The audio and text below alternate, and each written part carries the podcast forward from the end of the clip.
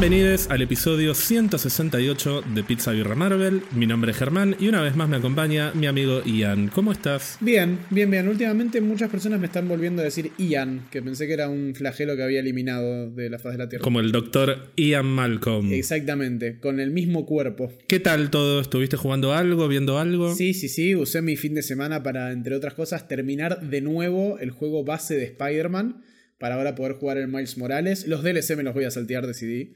Eh, estuve mirando algunos gameplays y algunas reviews y entiendo que más allá de nuevos lugares en donde cagarte a trompadas, no hay tanto de historia para explorar. Por lo menos eso entendí de lo que leí.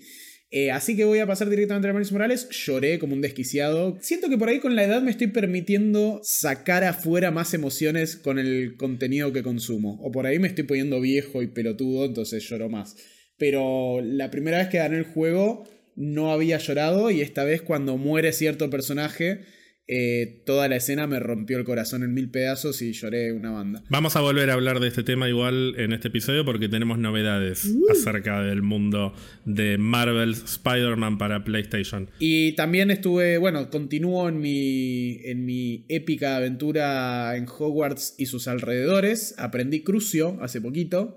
Eh, y se lo tiro a todos los seres mágicos y no mágicos que vean el camino. ¿No se lo podés tirar a Rowling? No, no está Rowling en el juego, Ah, pero sí hay una bartender trans que calculo que a Rowling le molesta bastante. También continúo viendo The Office, Kimetsu y el fin de semana largo aproveché para avanzar y la tuve que dejar de nuevo. Me falta un tercio ahora. Fue mi segunda sesión de, de ver esta película de forma muy concentrada, pero dura bastante y me pasan cosas en el medio.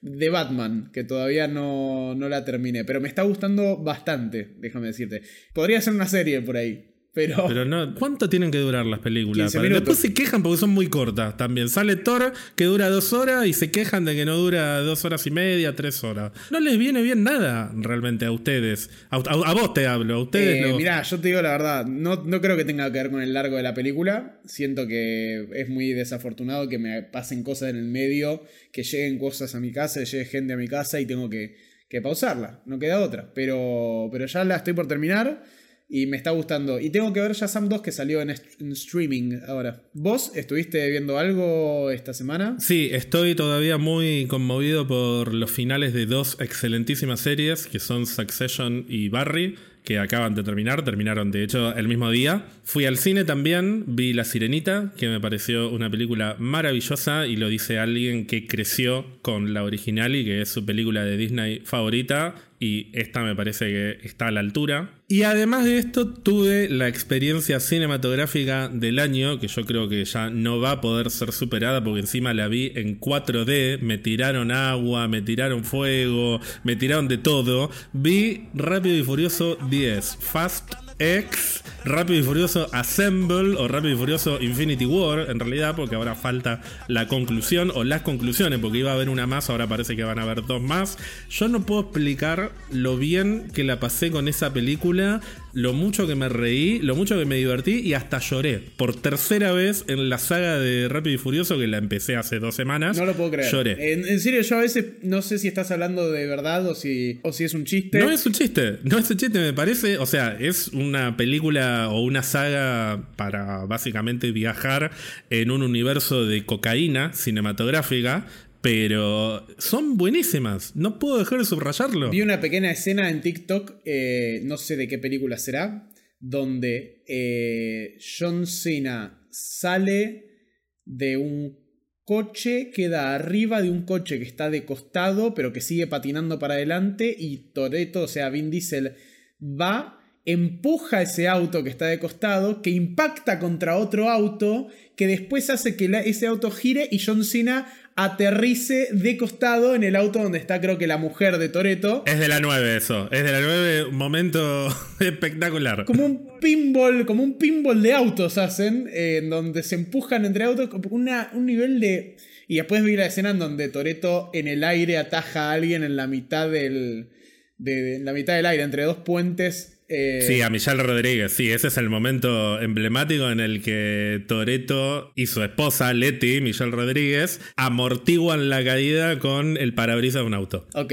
perfecto. Sí, eh, eh, todo esto venía, me parece que hubo un hilo de Twitter en los últimos días que decía en qué momento te parece que Rápido y Furioso se desconectó por completo de la realidad, una cosa así.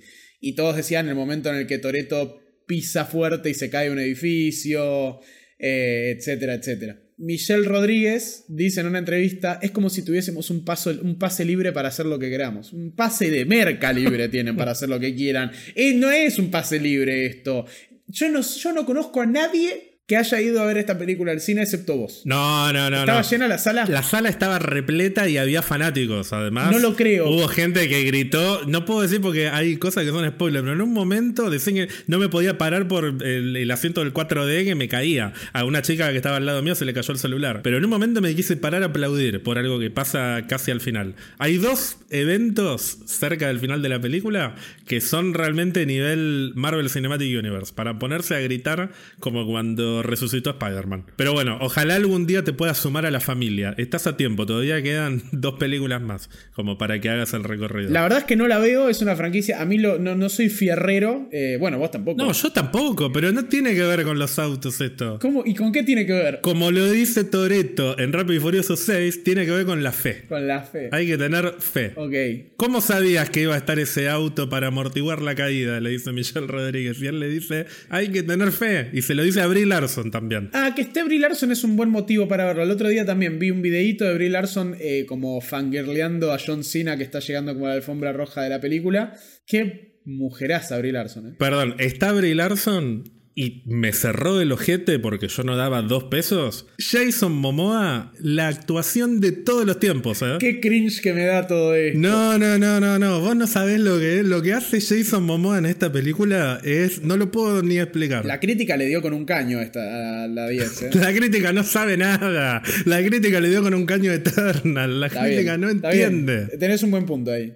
Tal vez me sume a la familia en próximos años. Ian, como sabrás, esta semana se estrena Spider-Man Across The Spider-Verse, la segunda parte de la saga de Spider-Verse que empezó con Into the Spider-Verse en 2018. Antes de hacer la previa correspondiente a esta película, vamos a hacer un repaso de algunas noticias y de, ciertas cositas que me gustaría comentar, principalmente sobre el MCU, pero también hay otros temas importantes que tienen que ver con el mundo de Marvel y que vamos a repasar. Por empezar, me gustaría que vayamos muy rápidamente por lo que va a ser el calendario de películas y series de acá a fin de año y de hecho a principios del año que viene, porque en las últimas semanas hubo algunas novedades que no llegamos a mencionar en el podcast y me parece una buena ocasión. Como ya dijimos, esta semana tenemos el estreno de Across the Spider-Verse y dentro de algunos días, el 21 de junio, se estrena el primer episodio de Secret Invasion, que va a tener seis episodios en total, es decir que se emitirá a lo largo de seis semanas y terminará el 26 de julio. Serie que entiendo que vos estás esperando muchísimo, al igual que yo. La manija es absoluta, la manija es total. Eh, los pósters nuevos que salieron hace un par de semanas me, encantaron.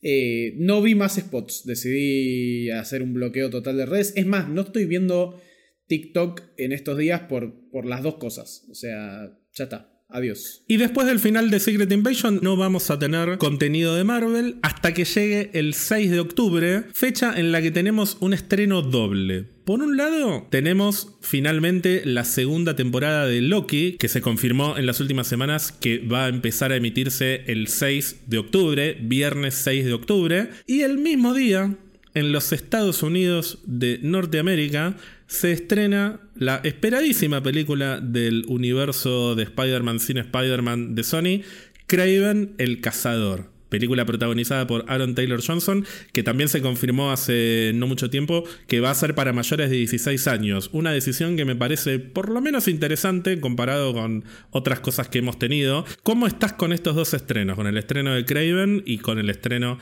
de la segunda temporada de Loki. Mira, te voy a decir algo muy curioso estoy mucho más manija racional. Mi costado racional está mucho más manija por Loki. Pero tengo como unas ganas de que salga Craven e ir a ver qué chota es esa película. O sea, ¿qué carajo me quieren proponer con esto? Ya que hablemos tanto del universo de Spider-Man sin Spider-Man, me está dando como las herramientas mentales para ganar curiosidad a medida que se acercan las películas de Sony.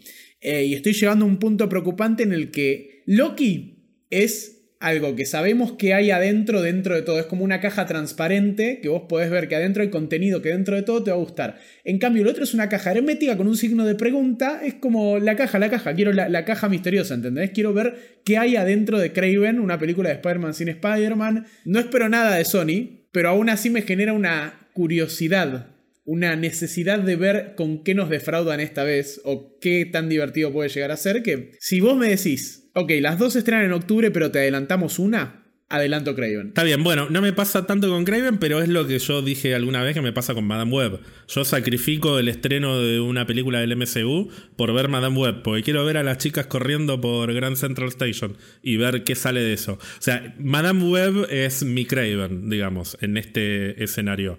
Craven siento que va a ser una película de acción más, que por ahí está buena, yo le pongo fichas, lo mismo dije de Morbius en su momento, me hago cargo, pero no me genera tanto hype realmente. O sea, siento que van a ser hombres musculosos peleando. Mientras que el escenario ese bizarro de las chicas noventosas me parece más atractivo. ¿Cómo es un crossover entre Craven y Rápido y Furioso? Algún, algún eh, miembro de la familia tirando un auto por la ventana. Siento que va a haber mucho auto en Craven, mucho auto. No creo que tenga el espíritu de Rápido y Furioso, ni en pedo. Yo hubiese dicho eso antes de ver la saga y ahora que estoy totalmente adentro de la familia, me parece que no tienen nada que ver una con la otra. Le estoy faltando el respeto a la saga de Rápido y Furioso con esto. Le está faltando el respeto al mismísimo Paul Walker en este momento. Eh, eh, no metas a tu abuela muerta en esto que nadie le faltó el respeto. Con respecto a Loki, como el estreno va a ser semanal, salvo que metan algún capítulo doble o, un estreno doble, mejor dicho. Al ser seis episodios y durar seis semanas la serie, debería terminar justo el viernes 10 de noviembre, que es el día que se estrena la tercera película del MCU que tenemos este año, después de Ant-Man and the Wasp Quantum Mania y Guardianes de la Galaxia Volumen 3, que es The Marvels. Es decir, una vez más, vuelven a hacer esto que a mí me rompe por completo los quinotos, que es que el final de una serie coincida con el estreno de una película. No sé realmente cuál es la, lógica de hacer esto, pero bueno, sabrán lo que hacen. Y unos días después del estreno de The Marvels, el 29 de noviembre, llega la tercera serie de Marvel Studios que vamos a tener este año, después de Secret Invasion y después de Loki. Para toda la gente que se quejaba de, no, no van a estrenar nada, mira, la misma cantidad de cosas que estrenaron el año pasado, manga de giles. Calma, me, dio una bronca cuando empezaron a putear que Marvel estaba perdido porque no iba a haber suficientes series estrenadas este año. La misma cantidad que tuvimos el año pasado. No, igual tenías al team menos series y al team más series. O sea, al team que pedía que no bajen el contenido y al team que pedía que bajen el contenido y le cabió a los dos porque van a hacer el mismo contenido. Bueno, y en su momento también me acuerdo del team que se quejaba porque estrenaban la serie semanalmente y que deberían estrenar todo el mismo día para que se pueda apreciar la historia. Y ahora tenemos al team que se queja de esto que voy a decir ahora, que es que Echo, la serie que llega el 29 de noviembre, no se va a estrenar semanalmente, sino que van a salir los seis episodios el mismo día, lo cual me parece, y esto es una opinión 100% personal, se puede estar en desacuerdo, no pasa nada, nada de todo esto es importante, podemos no estar de acuerdo si no queremos, a mí me parece una excelente decisión. ¿Por qué? ¿Cuántas veces me han dicho a mí, ah, pero cómo podés tener, eh, cómo podés estar manejado por eco? Bueno, ahí tenés, es un producto que tal vez no es tan atractivo para el público general, que a mí me atrae por cuestiones muy puntuales que no necesariamente le van a atraer al grueso del público de Marvel, que quizás está esperando productos un poco más potentes en términos de nombre, en términos de, de lo que venden como producto, como puede ser Daredevil, por ejemplo.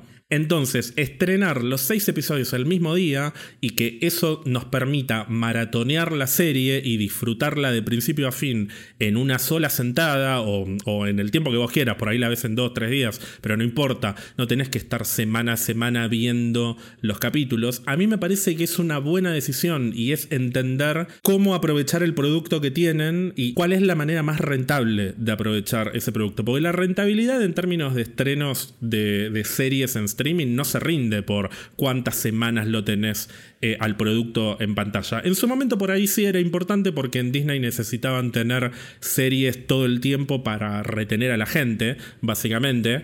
Pero ahora hay suficiente cantidad de contenido, me parece, tal vez no a la altura de Netflix o de otras plataformas, pero hay suficiente contenido como para que cinco semanas no van a hacer la diferencia de si te suscribís o no te suscribís a Disney, y menos cinco semanas de Echo, que es justamente un producto no tan mainstream. No me parece que tenga que ver con la calidad de la serie, porque hay gente que dice, ah, como no está buena la serie, la van a estrenar toda junta. No, ¿sabes qué serie estrenaban toda junta? Daredevil. Entonces no me parece que tenga que ver con eso. Me parece que tiene que ver con, che, ¿vale la pena estar seis semanas sosteniendo un producto que los comentarios se van a llenar de gente diciendo, ¿y cuándo aparece Daredevil? ¿Cuándo aparece Kingpin? Bueno, no, para evitar eso, estrenamos toda la serie en un mismo día y que la vean entera y que digan, che, la verdad que está buenísima. O no, no sé, por ahí es una porquería. Pero si la serie está buenísima, ver todos los capítulos juntos a evitar que el foco se vaya a cuando aparece tal personaje o cuando pasa tal cosa.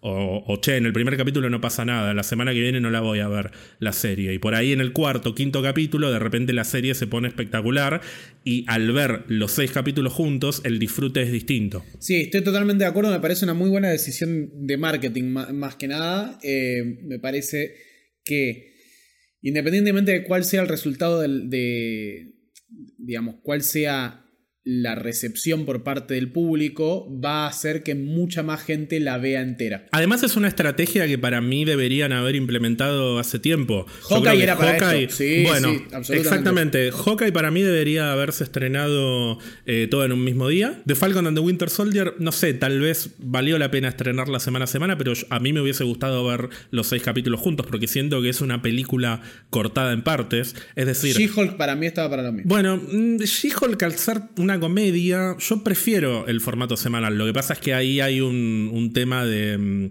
desequilibrio en la calidad de los capítulos. A mí hubo capítulos de She-Hulk que me parecieron muy buenos y otros que me parecieron flojos. Para mí el formato que amerita estrenar todos los capítulos juntos es cuando decís, bueno, esto es una película larga básicamente. Es una película que está cortada en seis partes. Cuando es más episódico, cuando el capítulo tiene un principio, un nudo y un final, que sí es el caso de She-Hulk, que era el caso de WandaVision, Ahí sí me parece que vale la pena semana a semana, pero si es más un, estilo película extendida o miniserie, me parece que vale la pena que estrenen los capítulos el mismo día y que vayan viendo a ver qué producto conviene y qué producto no, estrenarlo de una manera o de otra. Eh, o sea, me manijea que vaya a salir toda entera, porque sé que me voy a poder internar seis horas a ver una serie de Marvel. O sea, es buenísimo. En serio, causa entusiasmo más allá de lo que esperes o no esperes de la serie. Porque ¿quién no quiere 6 horas de contenido de Marvel? Si te gusta Marvel, ¿no? Eh, después se va a llenar de gente diciendo, eh, 6 horas de esta mierda. Bueno, no la ve, no la hubieses visto en ninguno de los formatos y callate. Pero a los que, a los que estamos esperando contando los días para que salgan las series, las películas, etcétera, es un golazo. Y yendo a 2024, esto no está confirmado, pero se está hablando de un estreno para enero del año que viene de X-Men 97, la serie animada que va a continuar con la historia de la serie de los 90 de X-Men. En febrero del año que viene también tenemos el estreno de la siguiente película del universo de Spider-Man sin Spider-Man de Sony, que como decíamos hace un ratito es Madame Web. Sidney Sweeney and the Sweeneys. Y listas para estrenarse en algún momento también de 2024 Ironheart, What If temporada 2 y Marvel Zombies. Por otro lado, haciendo un repaso de lo que está actualmente en producción, Empezando por las películas, recordemos que se está filmando en este momento Capitán América Nuevo Orden Mundial, que tiene fecha de estreno para mayo de 2024. Recordemos también que estamos en plena huelga de guionistas y no parece que vaya a terminar en el corto plazo. Así que en principio se está filmando lo que se pueda filmar con los guiones que tienen y en el caso de que haya que hacer alguna reescritura ahí se verá, pero por el momento la filmación no está siendo interrumpida y viene desde hace varias semanas ya, así que no hay problemas por el momento para Capitán América. Sí hay inconvenientes para Thunderbolts, película que tiene fecha de estreno en julio de 2024, pero su producción está temporalmente pausada debido a esta huelga, como también se pausó una vez más la producción de Blade, que ya a esta altura es una película que nunca no está pausada o nunca no tiene un problema.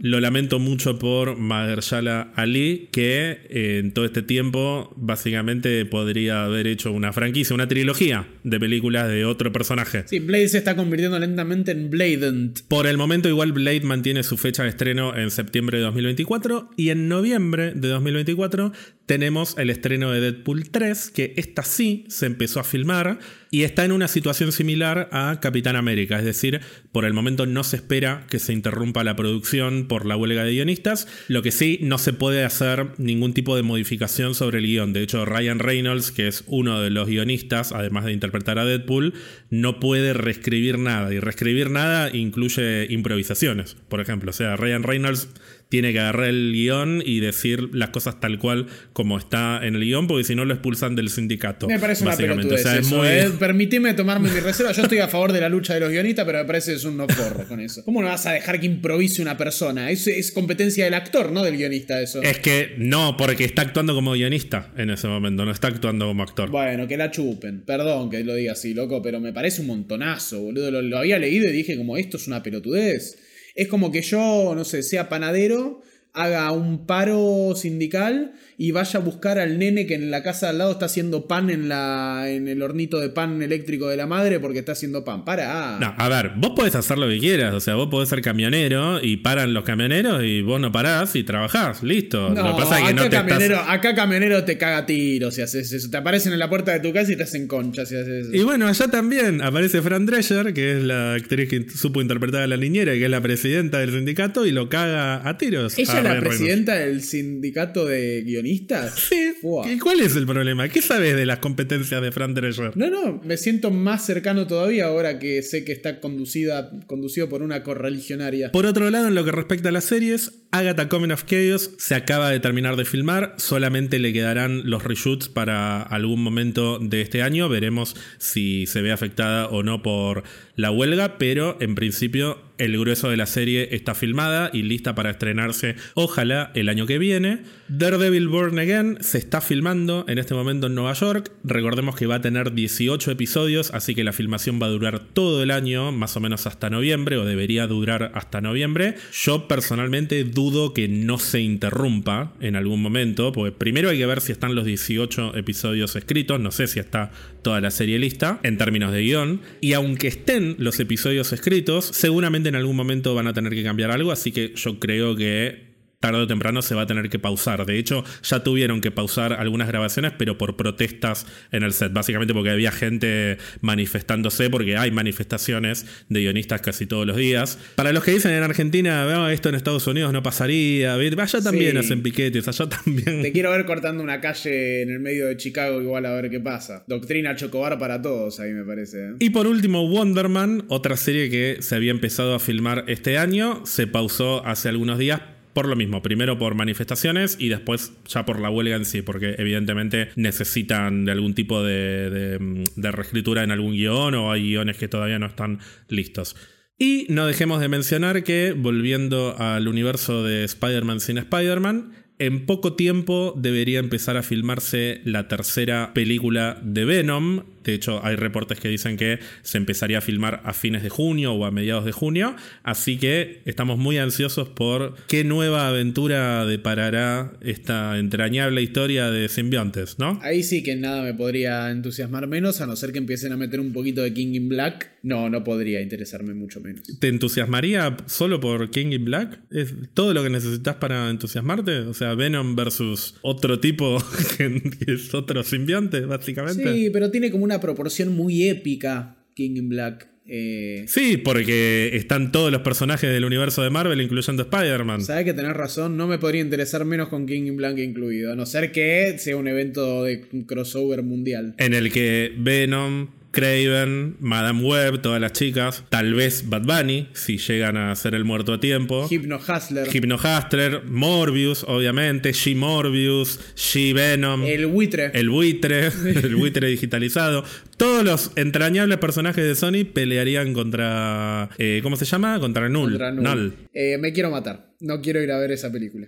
Esa sí que no te la adelanto por nada, ¿eh? porque hasta ahí la jodita llega hasta eso.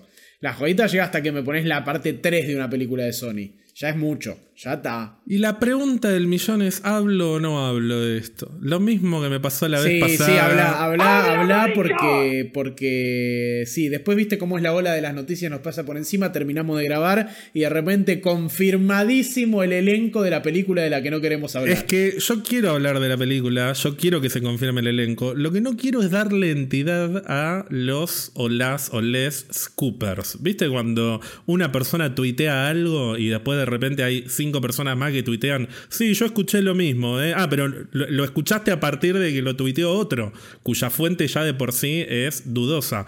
Y no confío. Yo la verdad que no confío en esta gente, pero ¿sabes cuál es el problema que tengo? O uno de los problemas que tengo, porque tengo muchos. Me gusta mucho este cast. Me gusta mucho, o sea, si se cumple, siento que es casi perfecto casi lo que hubiese querido. A mí ella no me gusta. No, a mí ella me encanta. Estamos hablando obviamente del cast de los Cuatro Fantásticos. Paréntesis. Este nivel de psicosis colectiva que venimos experimentando desde el año pasado, yo creo que es la nada misma al lado de lo que nos espera cuando llegue el momento de empezar a castear los X-Men en el MCU.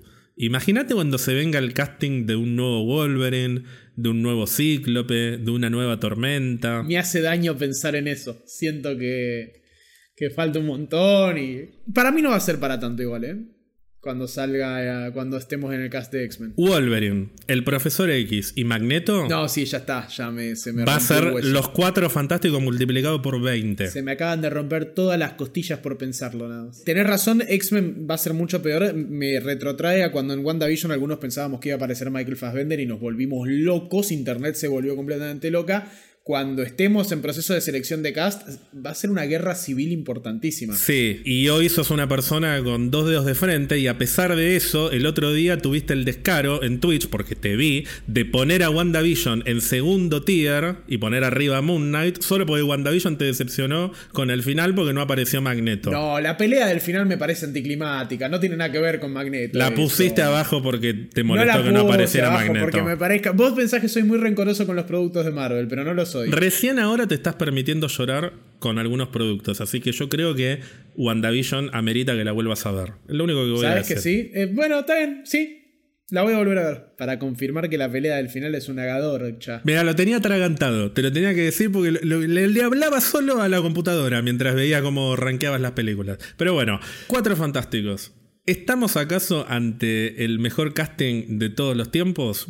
Personalmente diría que sí, a vos no te convence tanto. Voy a subrayar esto. Nada está confirmado. Esto lo dijeron tres personas cuya veracidad personalmente me parece debatible. Dicho esto, cruzo los dedos porque se cumpla, porque me cierra por todos lados. Habíamos hablado hace algunos días de Adam Driver, el mismísimo Adam Driver como Reed Richards. Y de acuerdo a diferentes ladrones de estos que venden rumores como noticias, la familia se completaría con en la piel de Sue Storm, luego de haber brillado como Harley Quinn en el DC Extended Universe, luego de lucirse muchísimo en películas como El Lobo de Wall Street, Aitonia, Once Upon a Time in Hollywood y muchas otras, y a días nomás de, me parece, romperla, descoserla como Barbie en la película Barbie de Greta Gerwig, la mujer invisible del MCU sería Margot Robbie. ¿Qué opinas de este potencial casting? No es que no me gusta, es que me parece la respuesta obvia por ahí. Y esperaba como algo que me sorprenda un poquito más el cast.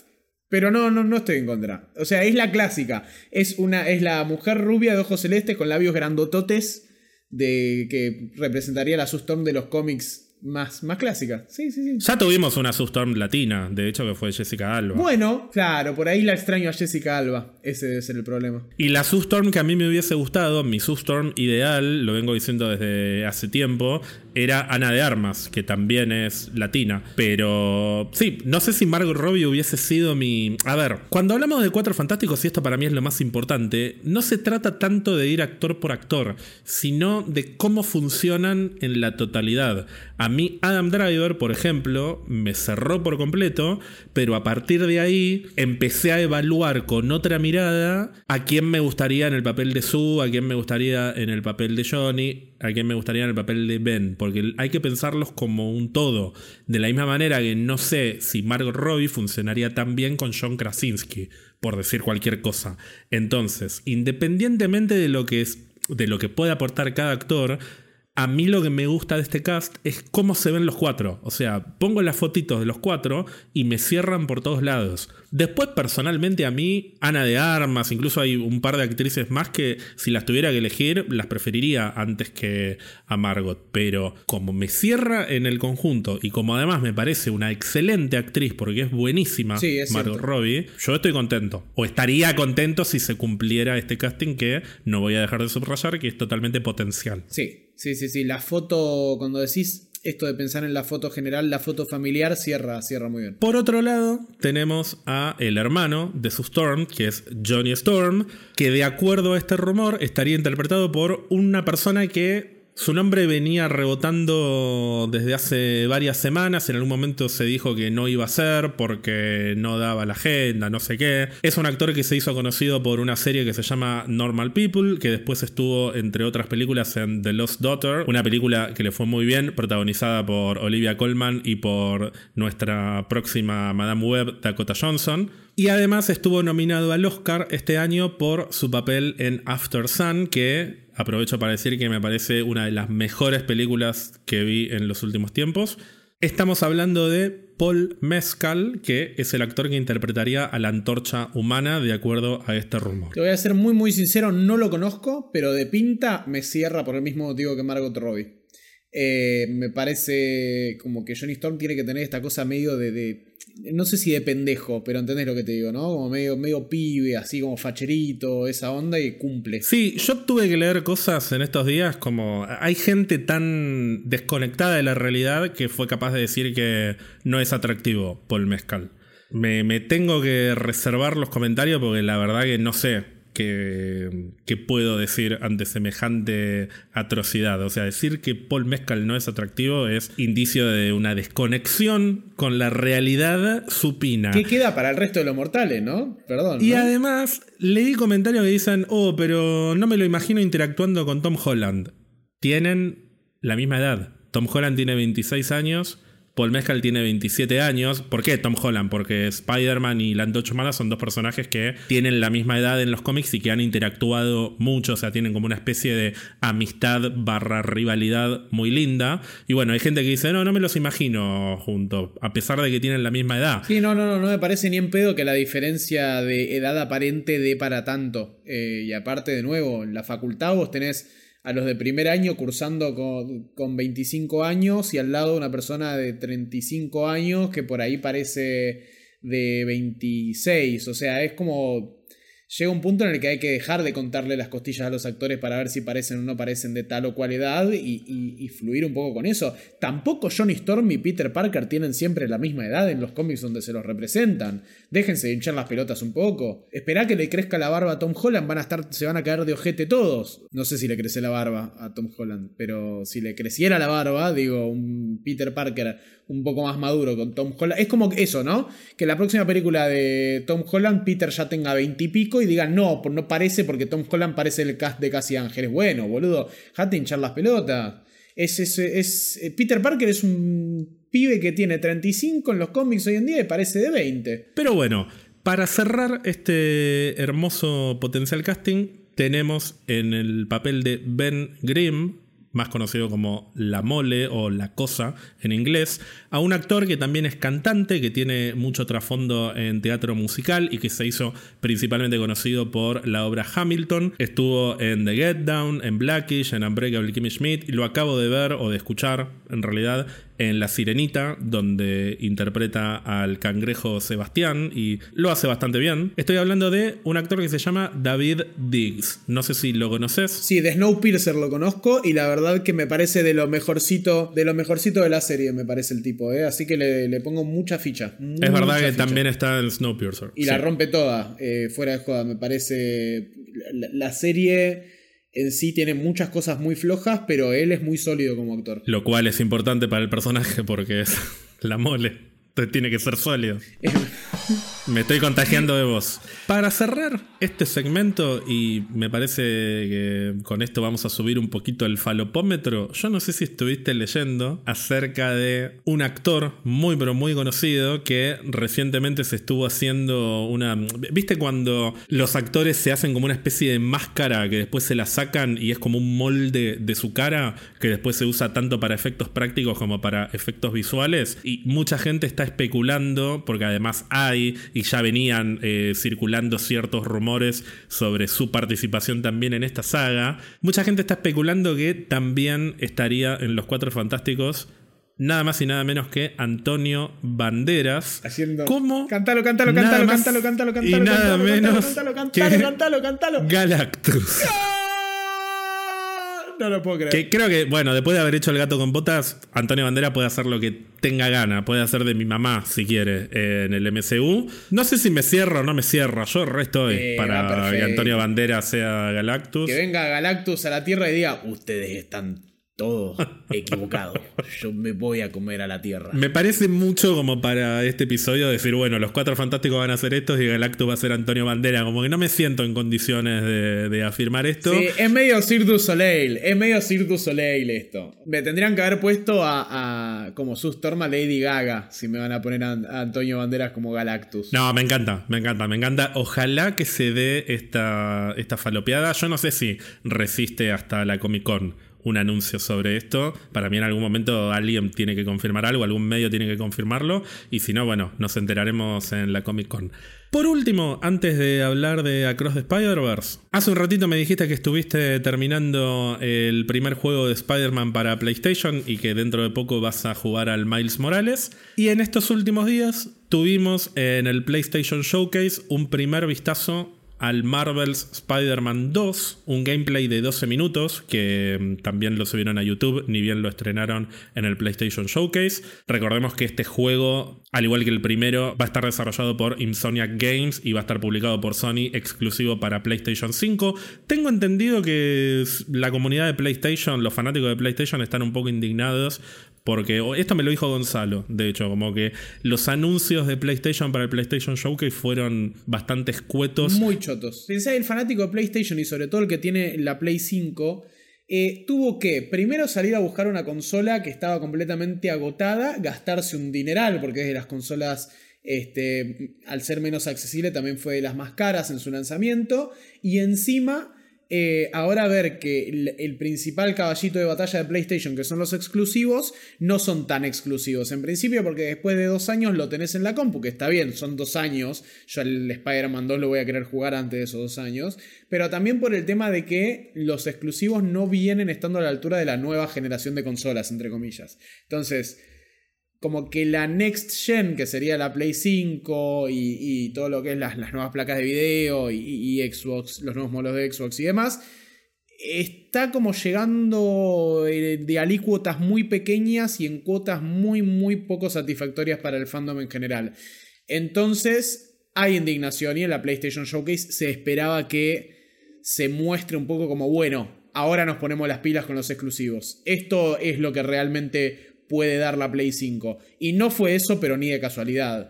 El Spider-Man fue claramente el, el- el plato fuerte de, de- de la exposición, pero con el resto se quedaron muy, muy atrás. Pues se esperaba seguramente también algo del juego de Wolverine. Sí, que ahora se está empezando a decir que apenas larguen el de Spider-Man van a empezar a largar un poquito de información sobre Wolverine. Eh, yo no creo que veamos a al juego de Wolverine hasta 2025.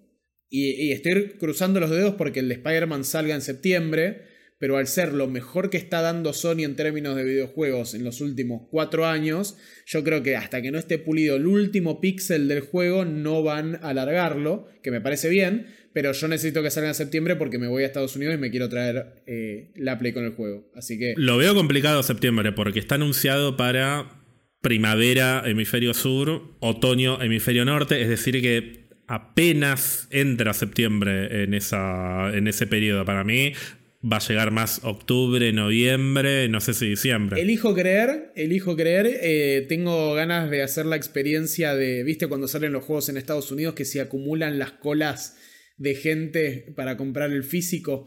Eh, yo pensé que iba a poder llegar a esa experiencia, tal vez no.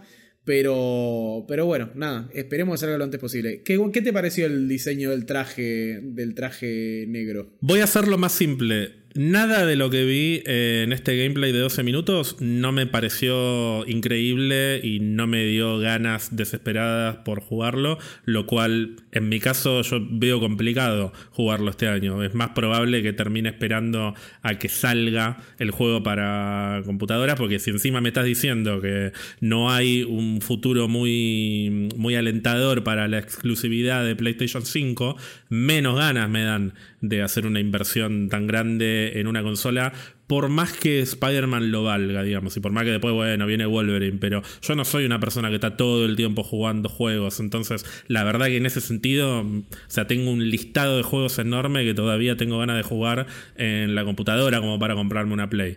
Pero bueno, digo esto, si alguien me quiere regalar una PlayStation, yo acá estoy. Bien, y de última, igual vas a tener la posibilidad de jugarlo en mi PlayStation. Te voy a permitir eh, poseerlo por el tiempo que lo necesites para ganarlo luego de que yo lo haya ganado. Eh, pero es como decís, todo lo que aparece en el tráiler es redoblar la apuesta del 1. Desde el mapa siendo en Brooklyn y que vamos a poder tener acceso a Queens. Ya el hecho de poder salir de Manhattan y poder ir a Brooklyn o a Queens me parece un montón. El mapa va a ser gigante. Eh, se lo ve mucho más pulido al juego y el estilo de batalla salvaje, así como se lo ve con el traje negro por lo menos, es impresionante. Hasta se ven partes de lo que sería la interfaz de usuario y del, HUD, de los controles que tenés que apretar para hacer ciertas cosas y eso ya me llama la atención porque tenés de un costadito eh, acciones y poderes para hacer con respecto a los poderes intrínsecos de Miles o Peter y a la derecha, del otro lado, tenés para los gadgets. O sea, como que todo el juego está reorganizado de forma tal que sea una... Un, redoblar la apuesta del anterior. Y eso es lo que funciona. Fíjate cómo le está yendo al nuevo Zelda que hace exactamente eso. Dicen que juegas al primero y parece un demo del segundo. Y con lo de Spider-Man para mí vamos a tener algo muy parecido. Sumale a esto el hecho de que podés cambiar de personaje, podés jugar algunas partes con Peter, otras con Miles. Yo me imagino que en algún momento va a haber una pelea porque el simbionte lo va a terminar poseyendo a Spider-Man. O sea, es una buena historia de Venom porque implica todo lo que se supone que debería tener una historia de Venom, como también parece ser una gran historia de Craven, que me gusta mucho el concepto de Craven como un cazador que está tan aburrido que de hecho, yo no sé si te pasó lo mismo, pero mm, al principio yo pensé que el tipo que aparece era Craven y dije, che, medio pedorro el diseño de Craven, me lo imaginaba más imponente. No, viene otro Craven más grosso que dice, este, que dice lo mismo que decía yo, básicamente. Este era el gran cazador que me pusieron como desafío, es un pelotudo. Y la idea de Craven yendo no a cazar a Spider-Man puntualmente, sino a cazar a todos los personajes con poderes que están en Nueva York, me parece una gran idea para un juego porque nos pone a, Peter y a Miles en el rol de no solamente tener que pelear contra Craven, sino también de tener que proteger a los villanos, porque al lagarto, de hecho, si bien hay una pelea contra el lagarto, en realidad lo que están tratando de evitar es que lo maten al lagarto los cazadores de Craven. Así que eso como concepto también me parece muy interesante. O sea, me encantaría ver un Spider-Man's Craven's Great Hunt, por ejemplo, como una película. Ahora, qué loco, ¿no? O sea, ¿quién hubiera dicho que tomando a los villanos de Spider-Man y poniéndolos en historias que tienen a Spider-Man como protagonista o que por lo menos lo llevan a enfrentarse con Spider-Man, podrían salir buenos resultados, ¿no? En lugar de tener a, a peleando contra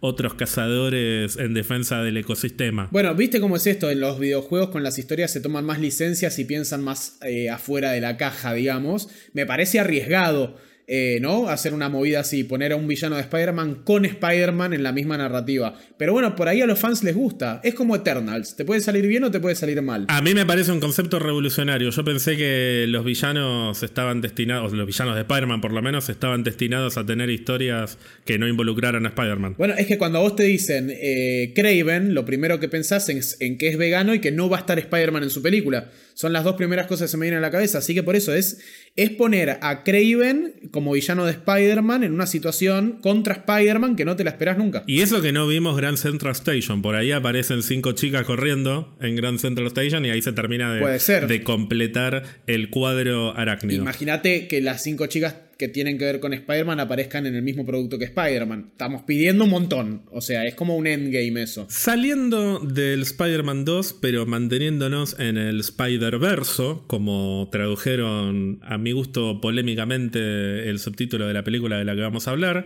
cuatro años y medio después del estreno de Spider-Man Into the Spider-Verse, esta semana tenemos finalmente la segunda parte de esta saga, que es Spider-Man Across the Spider-Verse o Spider-Man a través del Spider-Verso.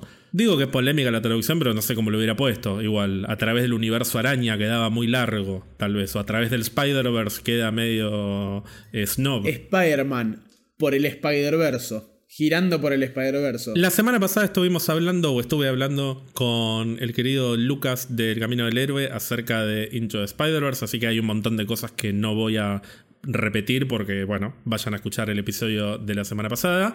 Pero quiero recordar que básicamente Into the Spider-Verse y esta película, su secuela, Across the Spider-Verse, tienen dos autores principales que se llaman Phil Lord y Christopher Miller.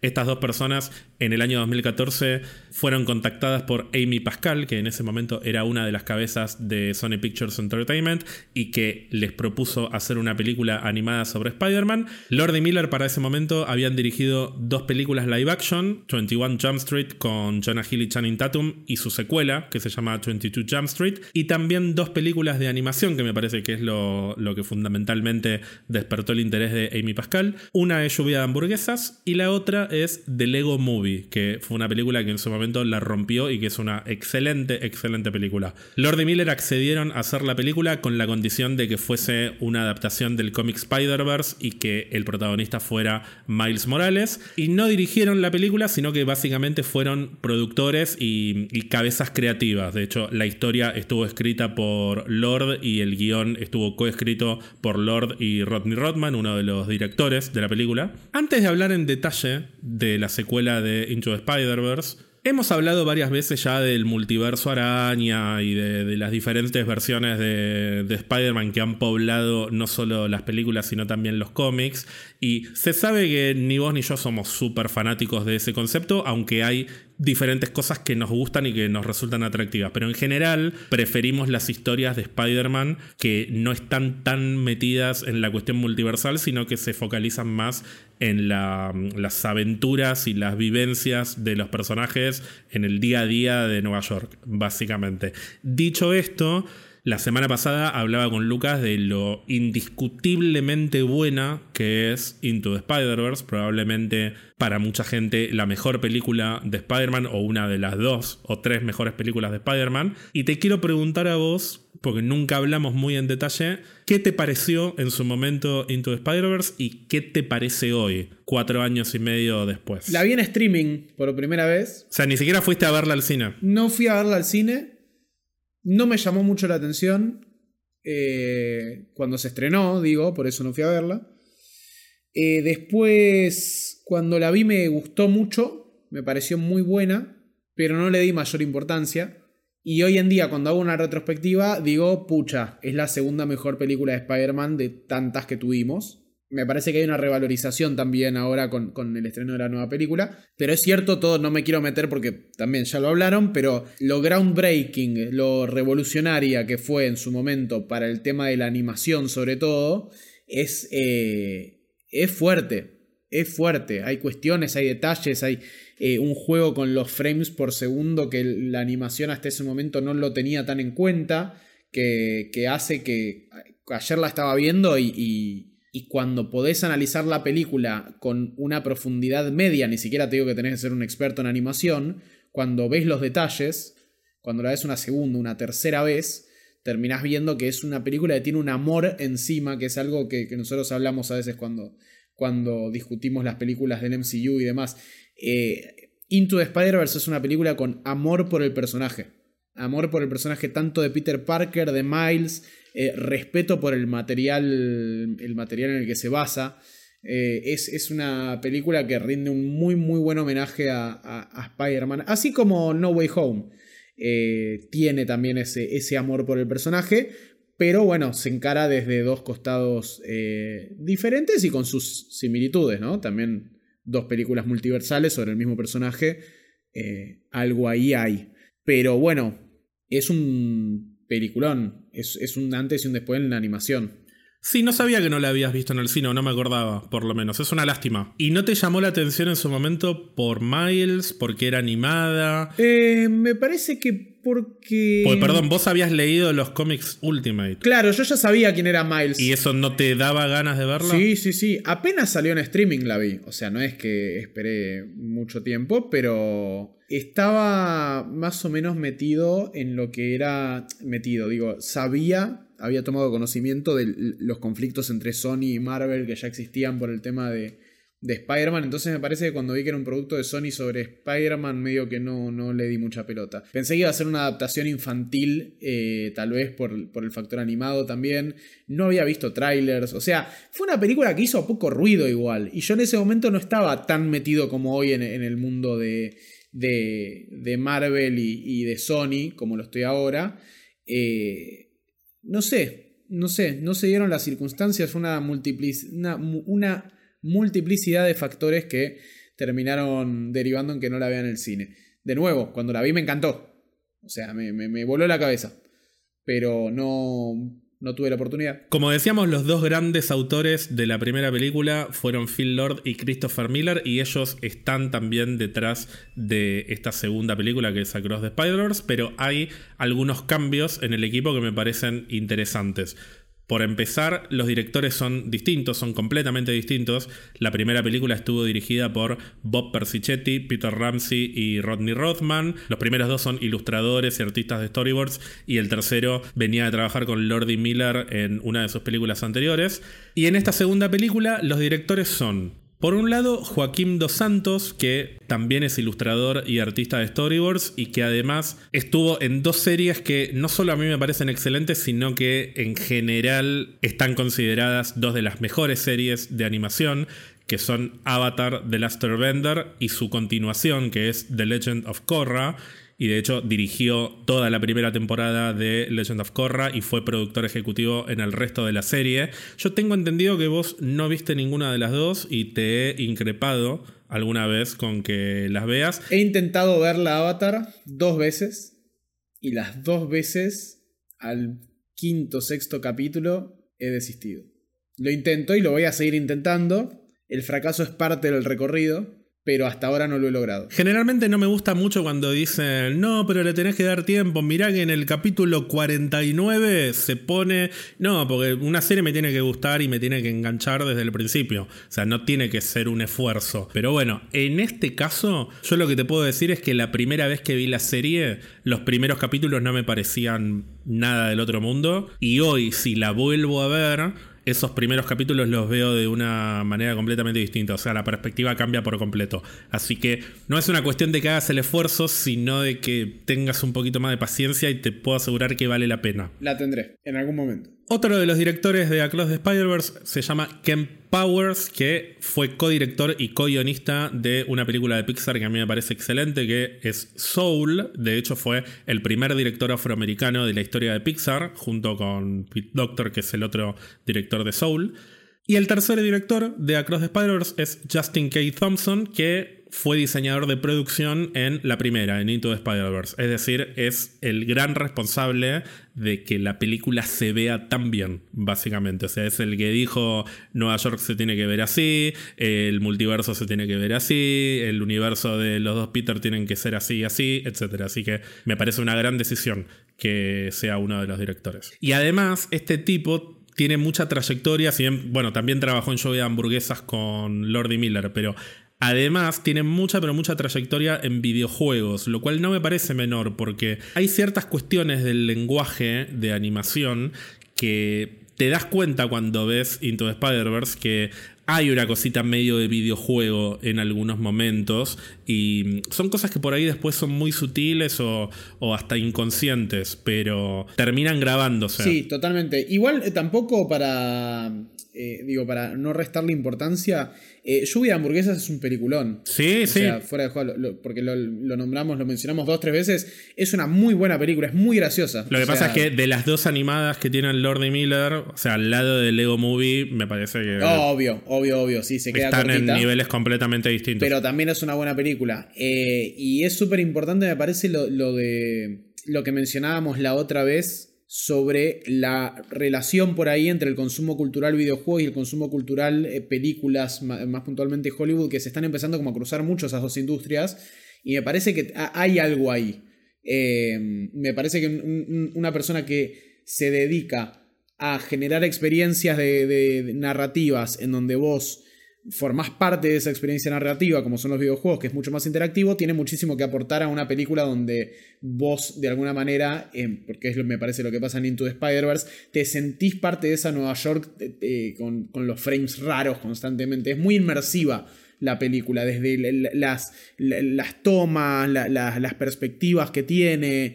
Eh, me parece que se nota eso, se nota, sí, sí. Bueno, y en lo que respecta al guion, tanto Lord como Miller son guionistas, a diferencia de la primera, que la historia había estado 100% delineada por Lord y el guion había estado coescrito por Lord y Rodney Rothman. En este caso, Lord y Miller son guionistas junto a David Callahan, que, entre muchas otras cosas, fue uno de los guionistas de Shang-Chi y la leyenda de los Diez Anillos y también participó de algunas reescrituras de otros proyectos de Marvel, seguro de, de la primera Ant-Man, y escribió otras cosas, escribió o planteó la historia de Godzilla de 2014, que me parece una gran, gran, gran película, coescribió junto a Patty Jenkins Wonder Woman 1984, así que voy a hacer de cuenta que no estoy diciendo esto, vamos a hacer de cuenta que acá no pasó nada, y coescribió también Mortal Kombat, que es una película por la que yo no daba dos pesos, y que me gustó bastante, la verdad. Paréntesis, ¿viste el matecito de Scorpion en el tráiler nuevo de Mortal Kombat? Sí, muy bueno, muy buena referencia. Que hay gente argentina laburando en el desarrollo del nuevo Mortal Kombat que va a rebotear y te ponen ahí de fondo matecito pava al lado de Scorpion haciendo referencia a nuestro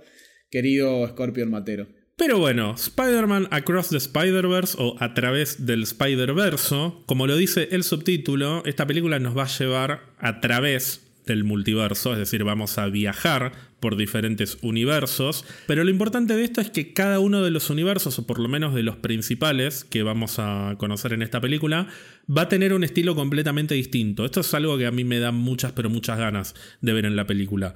Yo te dije en su momento, a mí no me llama tanto el multiverso en sí, sino los universos individualmente. Por ejemplo, Spider-Man Noir, no es que necesariamente me interese verlo interactuar con otros Spider-Man, sí me interesa ver cómo es el mundo de Spider-Man Noir, ver cómo puede ser una historia de Peter Parker en ese universo de los 30, cómo es la versión del Duende Verde de ese universo, cómo es la relación con la tía May de ese universo, etc. Así que me dan muchas ganas de ver cómo van a ser cada uno de los universos que vamos a visitar.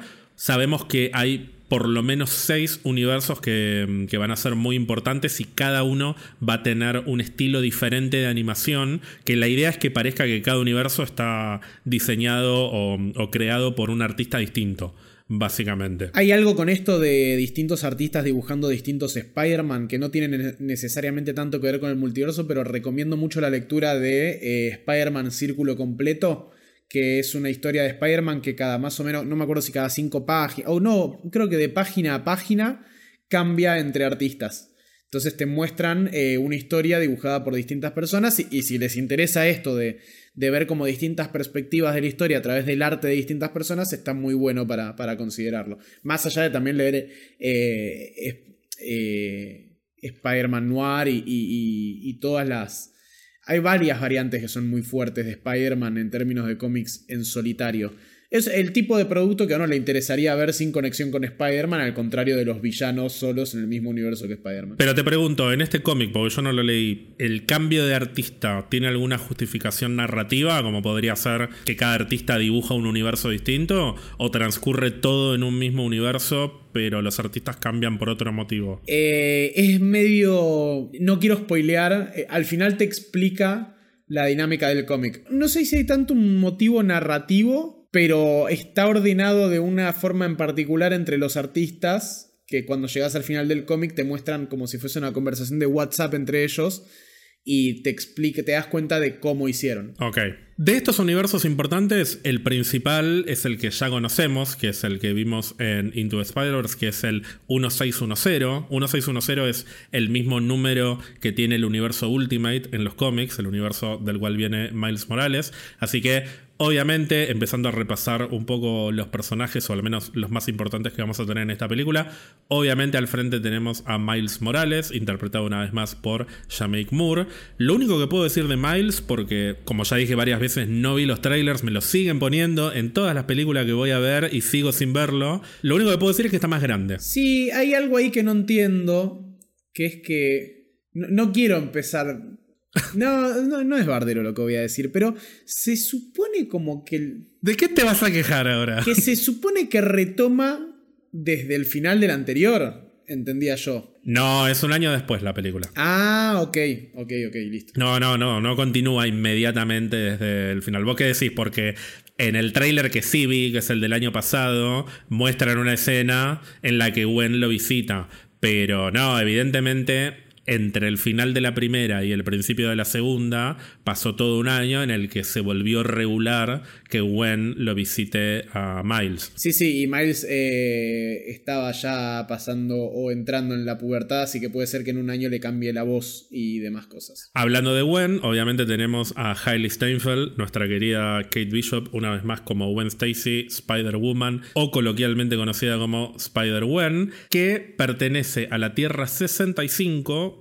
un universo que vamos a conocer en esta película y que por lo que vi tiene un estilo muy impresionista. Parece pintado con acuarelas básicamente. Me dio un poco esa sensación. En lo poquito que vivo, vi un par de, imágenes sueltas. Sí, yo no recuerdo ahora lo que decís eh, del tráiler. Es que no sé si se ve en el tráiler. Yo vi, ah, vi una imagen en la que ponen varias, o sea, como varias capturas de cómo son los universos. O sea, un, posteo que hicieron en, el Instagram de, mm, no sé si de Sony o de Spider-Man, que ponen los universos principales. Y se ve el 1610, se ve el 65, que es el de Gwen Stacy, y tiene como esta cosa medio de acuarelas rosas, verdes, celestes, turquesas. Sí, las tapas de los cómics de Spider-Gwen tienen algo de esto, ahora que recuerdo, un par. Claro, eh, sí. No sé si sabes algo del, universo de donde viene Gwen. Creo que lo hablamos en algún momento. Sí, sí, porque el primer cómic de Spider-Gwen lo leí y además la historia la cuentan en Into the Spider-Verse. Cuentan que básicamente lo que pasa, o la historia de origen de ella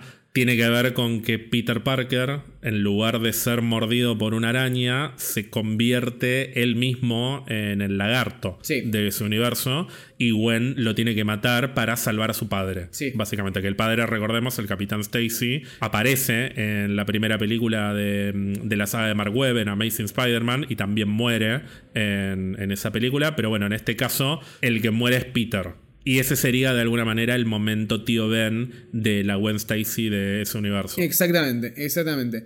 Es un personaje súper interesante el de Gwen porque fíjate que el momento tío Ben de ella es con ella matando a una persona en vez de con ella sufriendo la muerte de un familiar. Es como como si Peter hubiese matado al ladrón antes de que lo mate al tío Ben. Es algo como medio retorcido, está, está bueno para mí. Que además, de alguna manera, es una, como una versión también retorcida de lo que pasó en el universo principal, porque Gwen Stacy también murió en la vida del Peter del 616 y Peter carga con esa muerte durante toda su vida con un nivel de, de responsabilidad como si él la hubiera matado también, porque está todo el tiempo ese, como ese misterio de murió por la caída o murió por el rebote. Que igual se hubiese muerto igual, o sea, no importa si la mató Peter o no involuntariamente. pero lo importante es que, como dice el, el Spider-Man de Andrew, que Peter deja de aguantarse los golpes con eso y queda traumado, queda culpable y traumado para siempre. Otro universo que vamos a conocer en esta película es el que está basado en la Nueva York del mundo Marvel 2099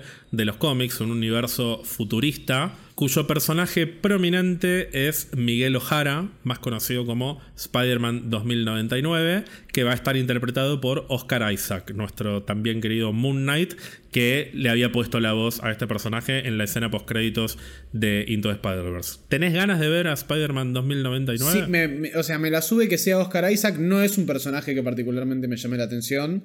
Eh, no es un universo que particularmente me llame la atención. Yo no sé, a ver, ¿vos te acordás de cuando salió el primer tráiler? Yo me volví loco con la musiquita del final porque me hacía acordar a Unlimited Spider-Man. Sí. Bien, viendo el póster, viste el póster en el que están todos los Spider-Man, que están ahí medio de fondo. No me acuerdo si en algún momento lo vi o lo leí, pero se, se identificaba por ahí a que estaba el de Unlimited Spider-Man, con lo cual es como un guiño medio traicionero el que te tiran con el tipo. Yo pensé que iban a basarse más en ese. Nada, Puede, puede, puede estar buenísimo. La verdad es que que esté Oscar Isaac ya me da como algún grado de, confianza. ¿Vos estás manija con ese personaje en particular? A mí ese Spider-Man me gusta. Leí varios cómics de Spider-Man 2099. Me gusta que este universo va a tener un estilo medio Blade Runner. Bueno, de hecho, leí que se inspiraron directamente en el trabajo de Sid Mead, que fue un artista que murió hace un par de años que es el que básicamente diseñó el arte de películas futuristas clásicas como Blade Runner, Tron, Aliens, incluso alguna de Star Trek hizo también. Así que me da ganas de ver qué es lo que hacen en ese universo, no solo por cómo se ve, sino por cómo va a ser la animación, porque estoy seguro de que el estilo de animación también va a ser distinto, es decir, los personajes se van a mover de otra manera, o sea, va, a tener otro tipo de fluidez el movimiento de, de, los personajes, o van a coexistir diferentes estilos de animación al mismo tiempo para mí, o sea, yo no sé si Miles en otro universo se va a mover de la misma manera que los personajes de, de ese universo, o sea, haciendo una comparación que no tiene nada que ver, pero ¿viste cuando el Doctor Strange y América Chávez pasan por diferentes universos en Doctor Strange? Sí, que ellos se transforman también. Ellos también se transforman. Y acá me parece que no va a pasar eso. O, no tengo idea igual porque no vi los trailers, pero yo por lo que vi en la primera y teniendo en cuenta que, por ejemplo, em, Peter Porker sigue siendo cartoon en el universo de Miles, que Spider-Man Noir sigue siendo en blanco y negro en el universo de Miles. Bueno, yo creo que si van a un universo que es todo cartoon tipo Peter Porker, la animación de esos personajes va a ser completamente distinta a la del mismo Miles que va a estar ahí. Así que eso me da, me da muchas ganas de ver cómo lo trabajan. Sí, sí, totalmente. Para mí no va a haber cambio de, de arte en los personajes de un universo al otro.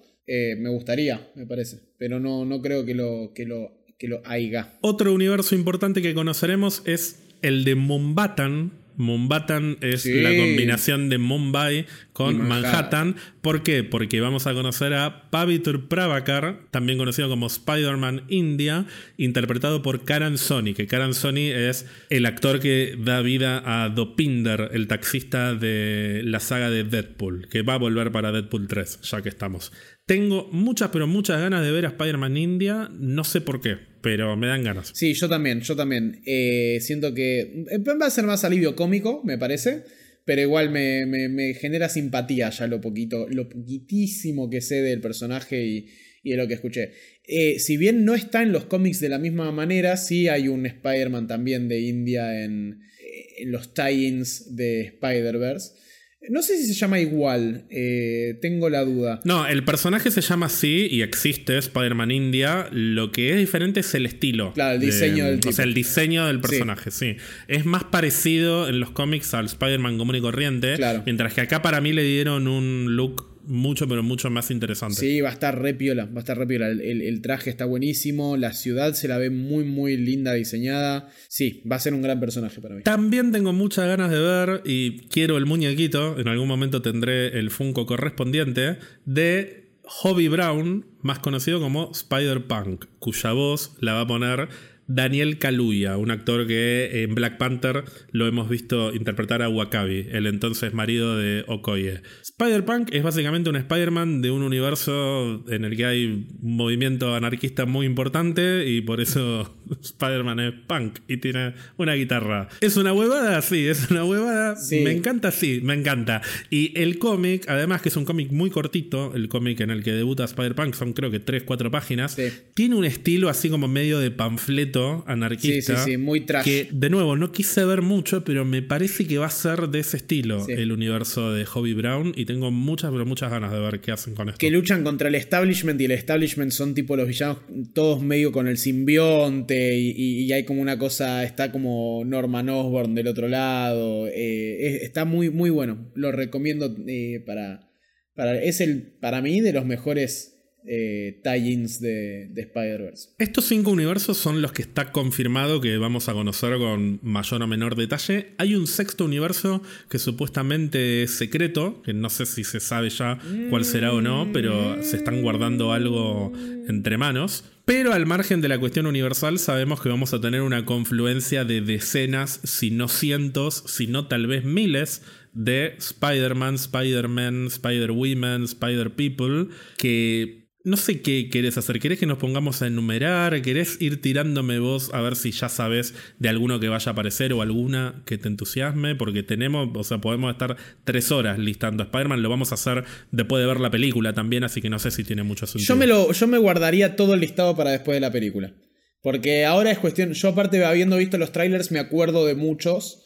Eh, y nada, ya hay algunos que se saben, como Spider Cat y Spider Monkey. Vos sabés que hay una versión que vos querés mucho que va a aparecer, que tiene que ver con lo que estás diciendo.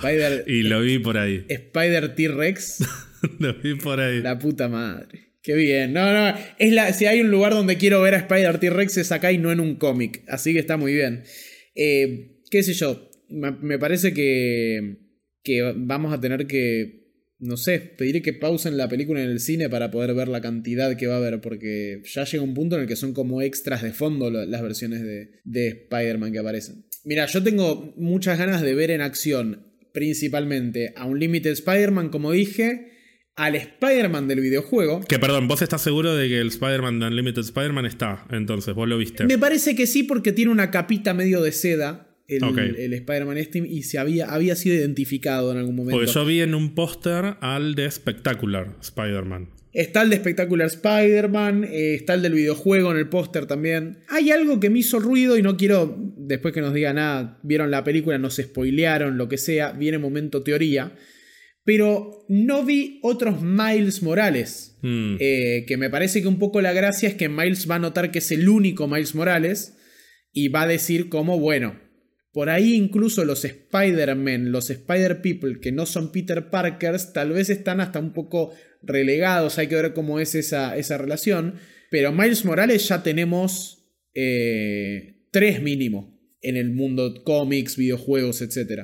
O sea, el de los cómics, el del videojuego y este. Y este y el de la animación de Ultimate Spider-Man eh, de Disney. Sí, bueno, no, hay otros también. Está Spidey and His Amazing Friends que están, están todos los No, bueno, pero teniendo en cuenta que está espectacular, eh, creer que puede estar el de Ultimate del dibujo podría suceder. No, está bien, pero así como súper populares, digamos que hay tres. Claro, que son muy pocos. Entonces, no vi, seguro que no vimos ni el del videojuego ni el de los cómics ahí. Eh, entonces me pregunto si no habrá algo con dónde estarán los otros Miles y si hay otros Miles. Sí, yo creo que va a haber algo, o sea, me parece interesante lo que decís vos porque justamente la gracia de meter tantos Spider-Man para mí no pasa porque haya muchos Spider-Man en sí, sino más por un lado para tomarlo como, como una cuestión graciosa el punto de, che, no, soporto más que haya tantos Spider-Man. El hecho de que Spider-Man simbólicamente nos excede a todos al punto de que nos damos vuelta y tenemos a un Spider-Man de lo importante que es el personaje.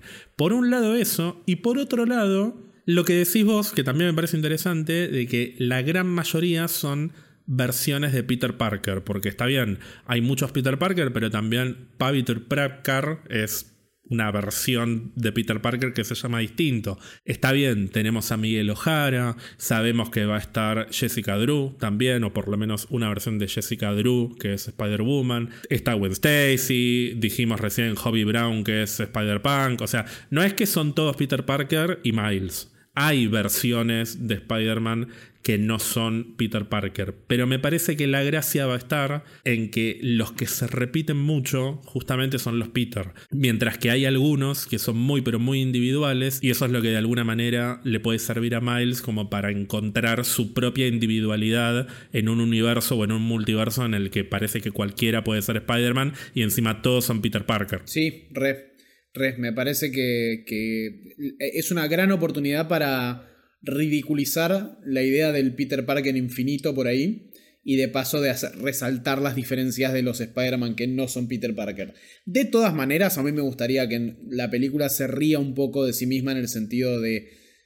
O sea, me encantaría que la película sea consciente de que llegamos a un punto de, de, consumo de Spider-Man en el que Sony está haciendo un universo de Spider-Man sin Spider-Man, por ejemplo, ¿entendés? O sea, que, que se rían de, de de que Spider-Man es un símbolo tan popular que hay una sobrecarga de contenido en la que vamos a tener una película de Craven. Es obvio que no se van a reír de sus propias películas, eh, aunque si hubiese una referencia a Morbius yo me, me, muero, exploto en el cine. Yo creo que si pueden hacer referencias al MCU, que en el tráiler que no vi pero escuché mil veces, hay una referencia súper explícita al MCU, me parece que tranquilamente pueden hacer un chiste sobre Morbius. Espero, espero. Pero bueno, espero un poco de esa ridiculización, de ese reírse de, el exceso de Spider-Man justamente, que es eso un poco.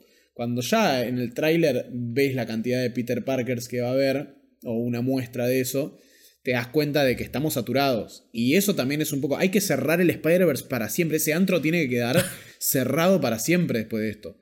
Ya está. Es como tenés cómics, cómics, cómics, cómics, viene la película y listo. Ya está, no lo toques más, no lo abras más que queden cada tira por separado, que haya Spider-Man Noir, que haya Spider-Woman, que haya Spider-Gwen, que esté todo, pero basta de historias de mezclar Spider-Man, porque desde los 90 que venimos robando con esto también. O sea, ¿no? son como casi, son veintipico de años. Bueno, pará, ya que mencionás eso, teniendo en cuenta que la película originalmente iba a ser parte 1 de una doble película, y está todo dado como para que termine con algún, o sea, con, con algo por resolver en la tercera película que va a ser Beyond the Spider-Verse, más allá del Spider-Verse.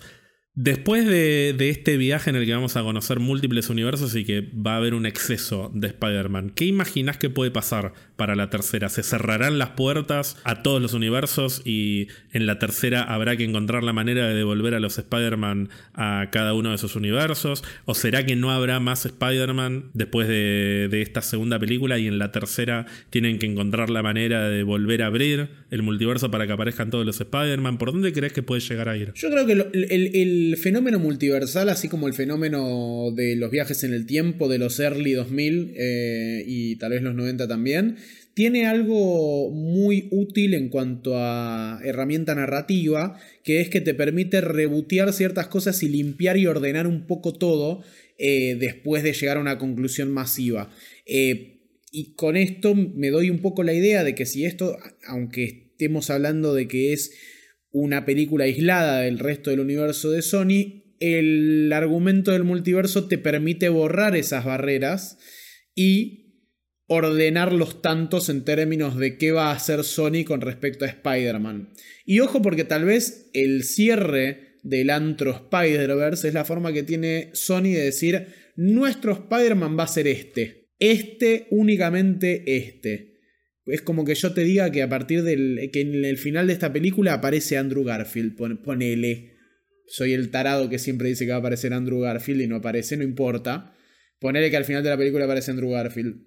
Es una buena chance para, para cerrar todos los Spider-Antros que hay y quedarse con un par. Está bien, igual yo te hablaba más en términos de la estructura de esta historia. O sea, para mí algo tiene que pasar en la segunda, como para que en la tercera se resuelva el conflicto y vuelva todo a la normalidad. Ahora bien, la normalidad para mí en Sony es más Spider-Verse. O sea, no hay chance de que pase lo que vos estás diciendo. Yo creo que no van a cerrar ni en pedo. Y como tramas separadas digo que sí, ¿eh? Lo que digo es las tramas relacionadas a juntar varios Spider-Man del Spider-Verse. Yo no, no veo una necesidad de cerrar el Spider-Verse en estas películas. O sea, para mí puede haber 10 películas más de Spider-Verse. Lo que no quiero es que eso afecte a las otras historias. O sea, que el resto de las historias de Spider-Man estén atravesadas por el Spider-Verse, básicamente. O sea, creo que se puede contener en, el. O sea, como en esta saga animada.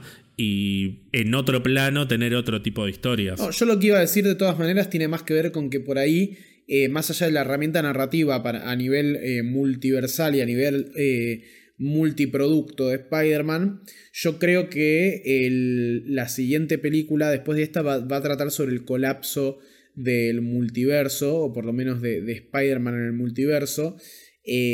hay algo raro para mí en que esto sea de dos partes. Yo siento que se podría cerrar en una. Entiendo que hay que facturar, entiendo que el año fiscal, entiendo que Sony eh, quiere levantarla en pala con Spider-Man hasta que Spider-Man esté muerto en el piso agonizando. Pero no se me ocurre tanto cómo seguir con la trama del multiverso, a no ser que sea que en esta película conocemos el multiverso y encontramos un conflicto y se resuelve en la segunda. No creo que pongan a Morlun y a los, los que se comen a las arañas en, en Spider-Verse. No creo que vaya por ahí. Para mí sí. Para mí en la tercera se viene Morlun como el villano final de esta trilogía que amenaza el universo araña, justamente. Y al final de la película se salva el universo araña y cada uno vuelve a su universo normalmente. Y, se hablan por el WhatsApp multidimensional y, ya está. Mira, puede ser, ¿eh? Estaría bueno que haya algún tipo de cierre como para que, mm, por ejemplo, tengamos una despedida de Miles y Gwen que a mí siempre me gusta cuando hay algo triste y bueno, porque momentos tristes también implican cierto crecimiento para los personajes. Si el universo sigue abierto o el multiverso sigue abierto y pueden seguir cruzando y bueno, no tiene tanto impacto realmente la historia. Pero a lo que voy es a que no, no veo interés en Sony en este momento de, de cerrar el multiverso. Parece que va a seguir siendo la herramienta que Sony utilice para poder aprovechar las historias de Spider-Man que pueden contar. Sí, sí, sí, es el bar sin habilitación del gobierno de la ciudad que sigue funcionando porque le pagan a los inspectores y que está hace 40 años y que ya nadie sabe. Es el San Bernardo, boludo, a esta altura, el Spider-Verse, boludo, basta. Yo no puedo creer que, que quieran seguir, en serio con, la cantidad de cosas originales que hay para hacer, incluso con Spider-Man. A mí me gustaría que la próxima película termine con un cierre medio circular como... Eh, no circular en el sentido de cíclico, sino que cierre redondo en, en, favor de un Spider-Man de nuevo más callejero.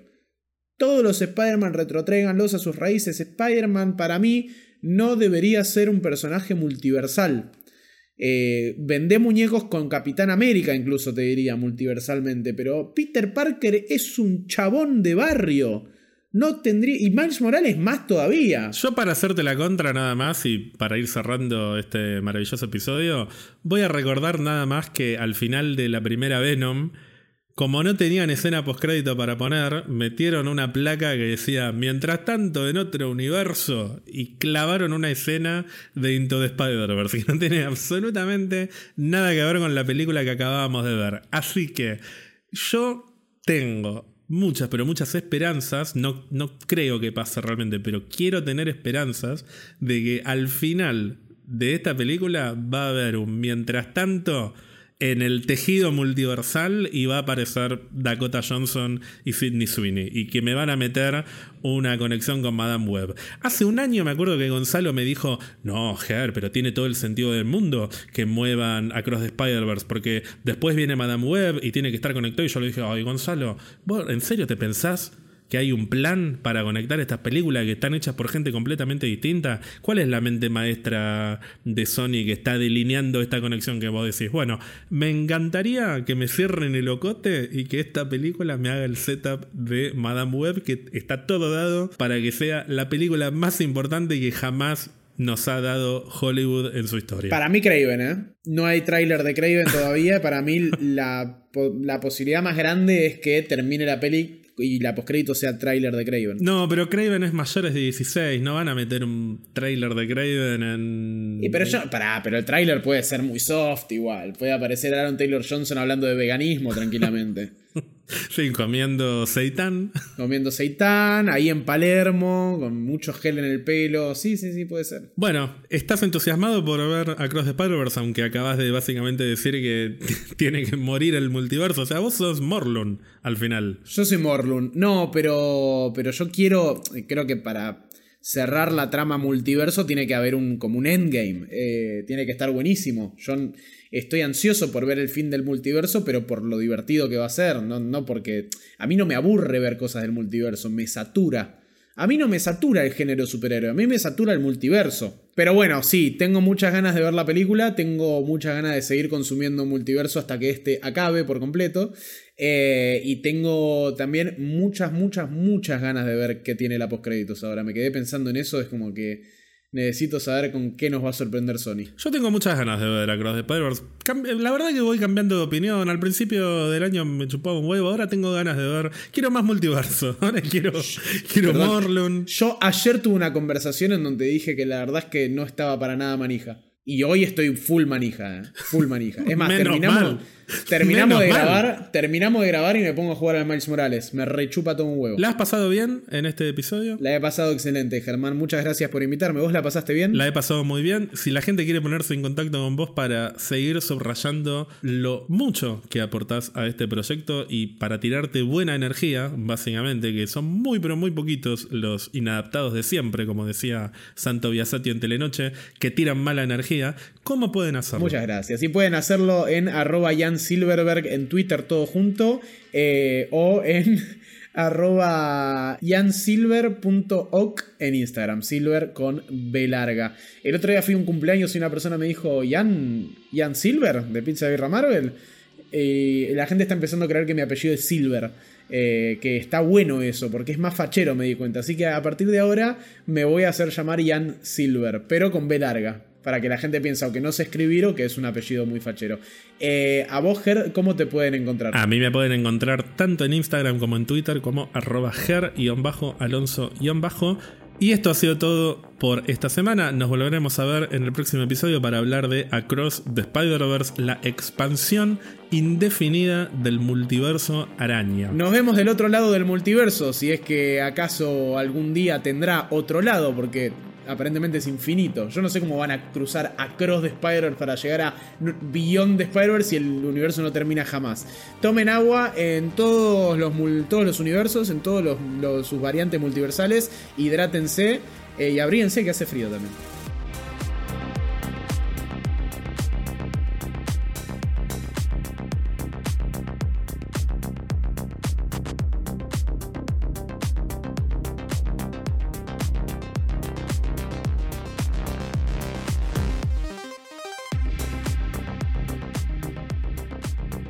Recuerden seguirnos en Instagram, Twitter y Twitch para mucho más contenido. Si nos quieren regalar algún cafecito, lo pueden hacer en cafecito.app barra pizza marvel. También pueden unirse a nuestra comunidad de Discord entrando a pizzabierramarvel.com y haciendo clic en el botón Discord. Y recuerden suscribirse a Spotify o a la plataforma que utilicen para escucharnos, así no se pierden de ningún episodio.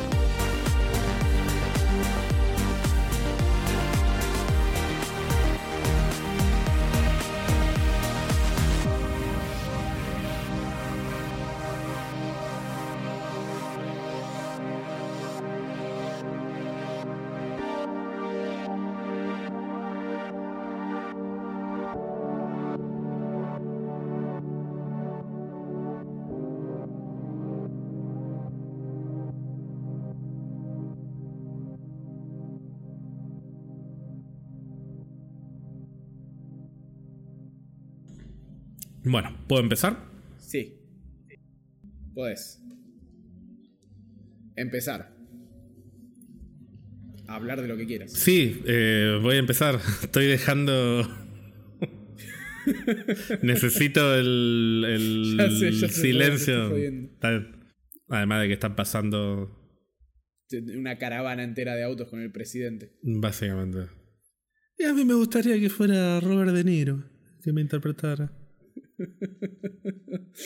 Ay. Mis redes sociales son Guado de Pedro ahora. Mis redes sociales son María Laura Paspose. ¿Quién es? ¿No lo viste? ¿Quién es? María Laura Paspose. En Yerba Buena te acompañamos. ¿Qué es María? Laura Paspose, paso a paso que la ganamos. Me, hace, me hacen daño, la- las épocas de campañas presidenciales me hacen daño. Como el de Martín Tetas. Sí, lo que a vos te divierte a mí me asusta. Bueno, pasa una moto y voy yo. Bienvenidos al episodio 168 de Pizza Birra Marvel. Mi nombre no me gustó cómo salió el 68. Mi abuelo me está viendo desde el cielo. ¿Por qué? No, no, está diciendo hijo de remil puta, no podés decir bien 168. Para esto te eduqué, te di la mejor crianza mientras tu madre trabajaba y tu padre se revolcaba en la tumba con los gusanos. Y luego yo me morí y no sabes decir 168 homosexual de mierda. Todo eso está diciendo mi abuelo desde el cielo. Esto con la colimba no pasaba. Esto con la colimba no pasaba. Mi abuelito me hacía ver las películas clásicas de Disney, las de los. Bueno, me hizo ver Blancanieves. ¿Era nazi? No. no. No, no. Creo que no.